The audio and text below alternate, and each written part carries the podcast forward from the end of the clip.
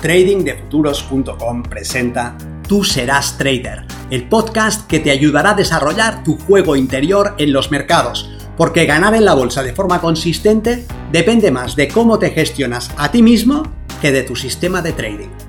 En este podcast encontrarás ideas y sugerencias prácticas con las que mejorar la mente con la que operas los mercados. Soy Vicens Castellano y será un placer que me acompañes.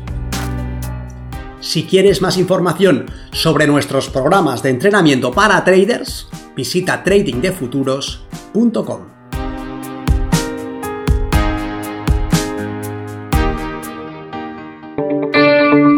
De 0 a 1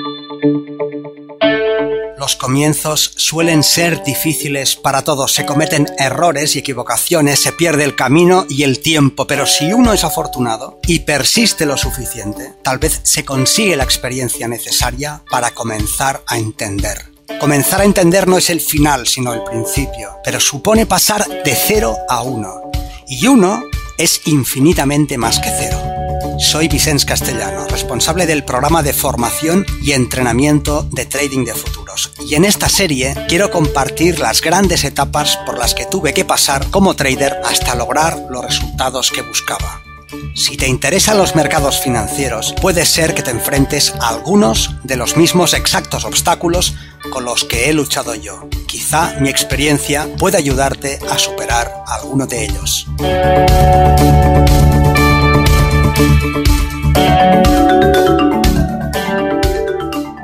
Capítulo 3. Elementos mínimos necesarios.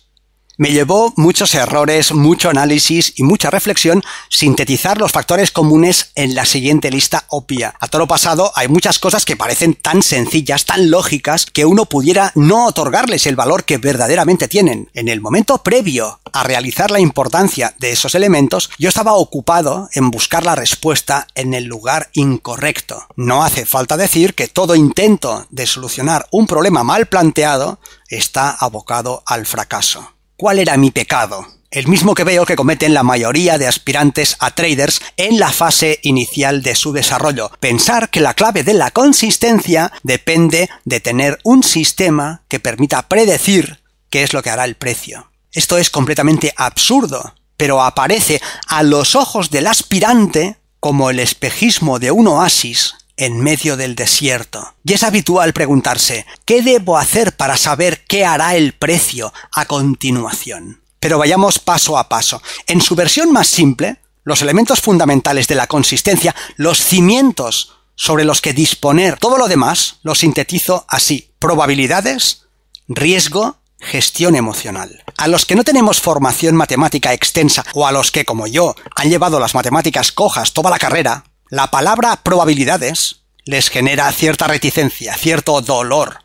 Que la etiqueta no te confunda. El concepto que está detrás de la palabra es fundamental para desarrollar un trading de éxito. Cualquier operador consistente te dirá que ese aspecto es determinante. Lo que es necesario realizar es el hecho de que el trader de éxito no lo es en la medida en que analiza un mercado para predecir qué es lo que hará dicho mercado en el futuro, sino en la medida en que explota una ventaja que se expresa en forma de una probabilidad.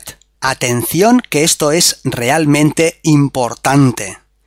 El trader de éxito no adivina el futuro, ni hace de eso el centro de su operativa. Ese operador ha comprendido que su éxito está en la explotación sistemática y disciplinada de escenarios repetitivos en los que él es capaz de establecer con claridad la aparición de un desequilibrio en las probabilidades. Es decir, que es más probable en esos escenarios que el precio haga un desplazamiento que su contrario. Si el trader no comprende esta sutil diferencia, si el trader sigue atrapado en la fantasía de que su éxito depende de su capacidad para prever lo que hará el precio, ¿operará si no está seguro de su análisis? No, no lo hará, no operará, no tomará posiciones a menos que crea saber qué es lo que está por pasar. Cuando entre en el mercado será porque confía en que sus predicciones son correctas. Si él creyera que su predicción no es correcta, no actuaría. Pero si cree que es correcta, si cree que está prediciendo correctamente Lo que eso conlleva también es una toma de posiciones en las que puede comprometer una cantidad de su capital mucho mayor a lo que es recomendable. A fin de cuentas, en ese punto, él está convencido de que lo que hace es lo correcto. Esta forma de pensar, en lo correcto y lo incorrecto, el buen análisis, la buena predicción o la mala predicción, lleva escondida la semilla de una planta muy venenosa y es una trampa en la que mueren muchas esperanzas. El trader de éxito, el operador consistente, se plantea su trabajo con un matiz diferente. Él no está preocupado en predecir qué hará el precio. Al contrario, ha aceptado que el precio puede hacer cualquier cosa y como acepta y vive esa realización, se defiende del escenario contrario lo que hace este operador es establecer un punto en el mercado en el que la probabilidad de que el precio haga un desplazamiento, como hemos dicho, es mayor a la probabilidad de que haga el desplazamiento contrario. Y eso le da una ventaja.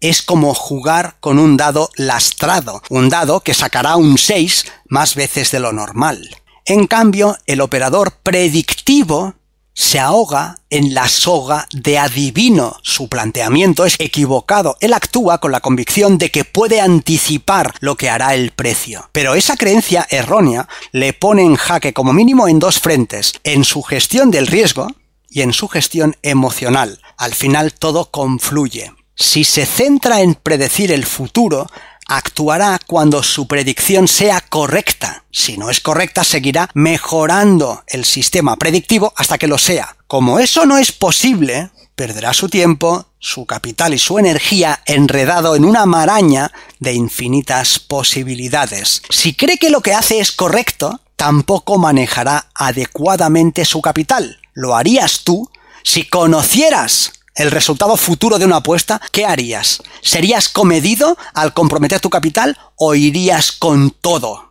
Si el operador cree que ha hecho un análisis correcto del desenlace futuro del precio, moderará la cantidad con la que opera o al contrario, irá con todo. Pero es que resulta que el futuro no se puede conocer más que como la distribución de un rango de probabilidades, algunas más probables que otras, pero todas posibles. Si el trader no comprende esto y sigue empeñado en predecir el futuro, seguirá arriesgando más de la cuenta, seguirá perdiendo. Eso le llevará a la frustración, lo que alimentará el error y perpetuará el equívoco, un vicioso círculo sin fin.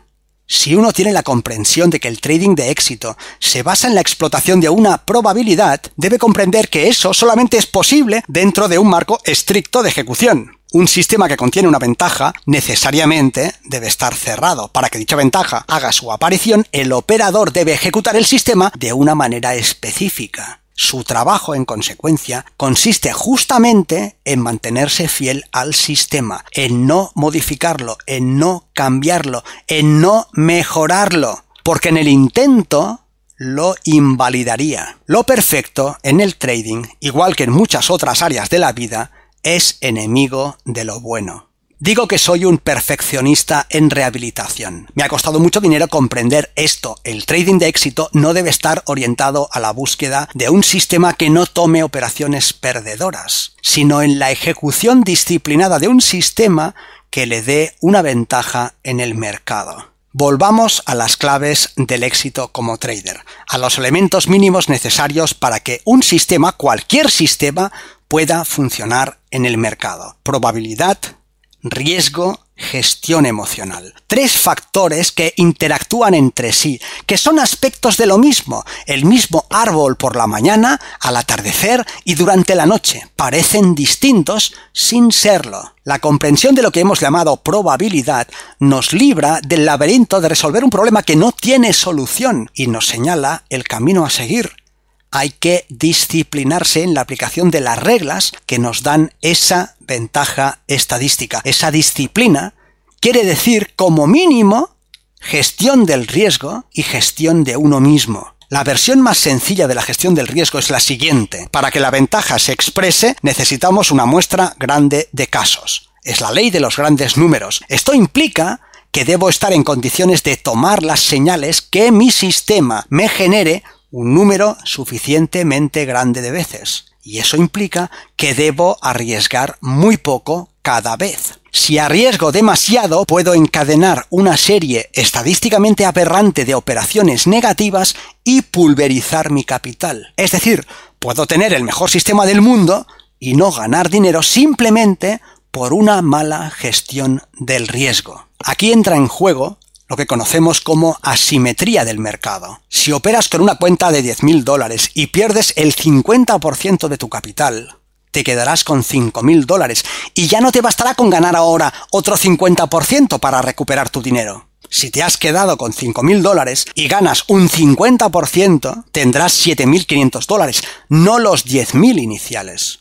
Una pérdida del 50% de tu capital necesita una ganancia del 100% para regresar al punto de partida. ¿Lo ves? El mercado es asimétrico. En la mayoría de sistemas de trading gestionamos el riesgo al seleccionar la cantidad de capital que arriesgamos en un momento dado y al especificar la relación entre ese capital que estamos arriesgando y el beneficio que esperamos obtener. Aprendí rápidamente a limitar mi exposición y a situar órdenes de stop que me sacasen del mercado si el precio no hacía lo que yo esperaba. Y aprendí la conveniencia de participar en escenarios en los que la recompensa era varias veces superior al riesgo que tenía que asumir. Algo que señala el desarrollo filosófico del trader es la aceptación de que el riesgo, definido como la diferencia entre el punto al que va a entrar al mercado y el punto al que va a salir si el precio se mueve en su contra, su riesgo es el precio que debe pagar para averiguar si una operación aislada arrojará un resultado positivo o negativo. Como hemos dicho, para que las probabilidades de un sistema de trading se expresen, se necesita un número suficientemente grande de operaciones ejecutadas con ese sistema, lo que implica que uno debe arriesgar muy poco cada vez y que debe disciplinarse en la ejecución del sistema sin modificarlo. Si lo cambia antes de tiempo, lo desvirtúa y anula la representación estadística de sus resultados. La gestión del riesgo es fundamental, pero la gestión de uno mismo que es al fin y al cabo quien decide qué se hace y cómo se hace, es aún más importante. El riesgo se puede definir matemáticamente, pero luego hay que tomar las medidas necesarias para que el sistema sea ejecutado dentro de los parámetros que define la lógica. Lo difícil no es definir una ventaja en forma de una probabilidad, ni determinar qué porcentaje del capital es conveniente invertir para que el riesgo de ruina quede situado siempre por debajo de cero. Eso es conocimiento, y el conocimiento es algo que antes o después cualquier buscador va a encontrar. Lo difícil, lo que marca la diferencia entre el operador de éxito y el aspirante a trader, es convertir ese conocimiento en una práctica, lograr hacer lo que sabe que debe hacer. Saber y hacer son dos cosas distintas. Muchos traders saben lo que deben hacer, pero no lo hacen. Yo sabía que los factores comunes de cualquier trader de éxito pasaban por explotar un sistema probabilístico, por gestionar el riesgo y por gestionarse a uno mismo. ¿Implicaba ese conocimiento que yo iba a hacer lo que sabía que debía hacer?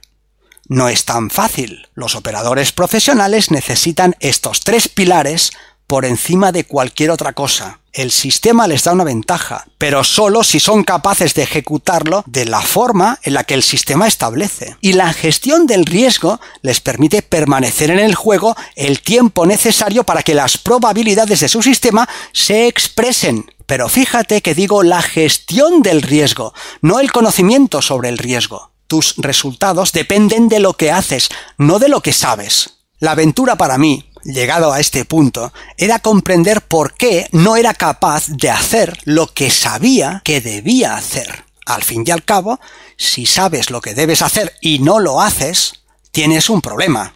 Yo quería el resultado, entonces ¿Por qué me saboteaba? ¿Por qué no seguía mis propias reglas? ¿Por qué salía antes de tiempo? ¿O por qué aguantaba posiciones perdedoras que se movían en mi contra más allá del punto teórico de stop? ¿Por qué operaba con más contratos de los que debía? ¿Por qué decidía pasar por alto ciertas operaciones? Aún me quedaba mucho camino para comprender el verdadero papel que juegan las emociones en el trading. En el próximo capítulo te contaré cómo descubrí que el juego en el que participaba estaba diseñado para ir en mi contra y cómo eso lo cambió todo.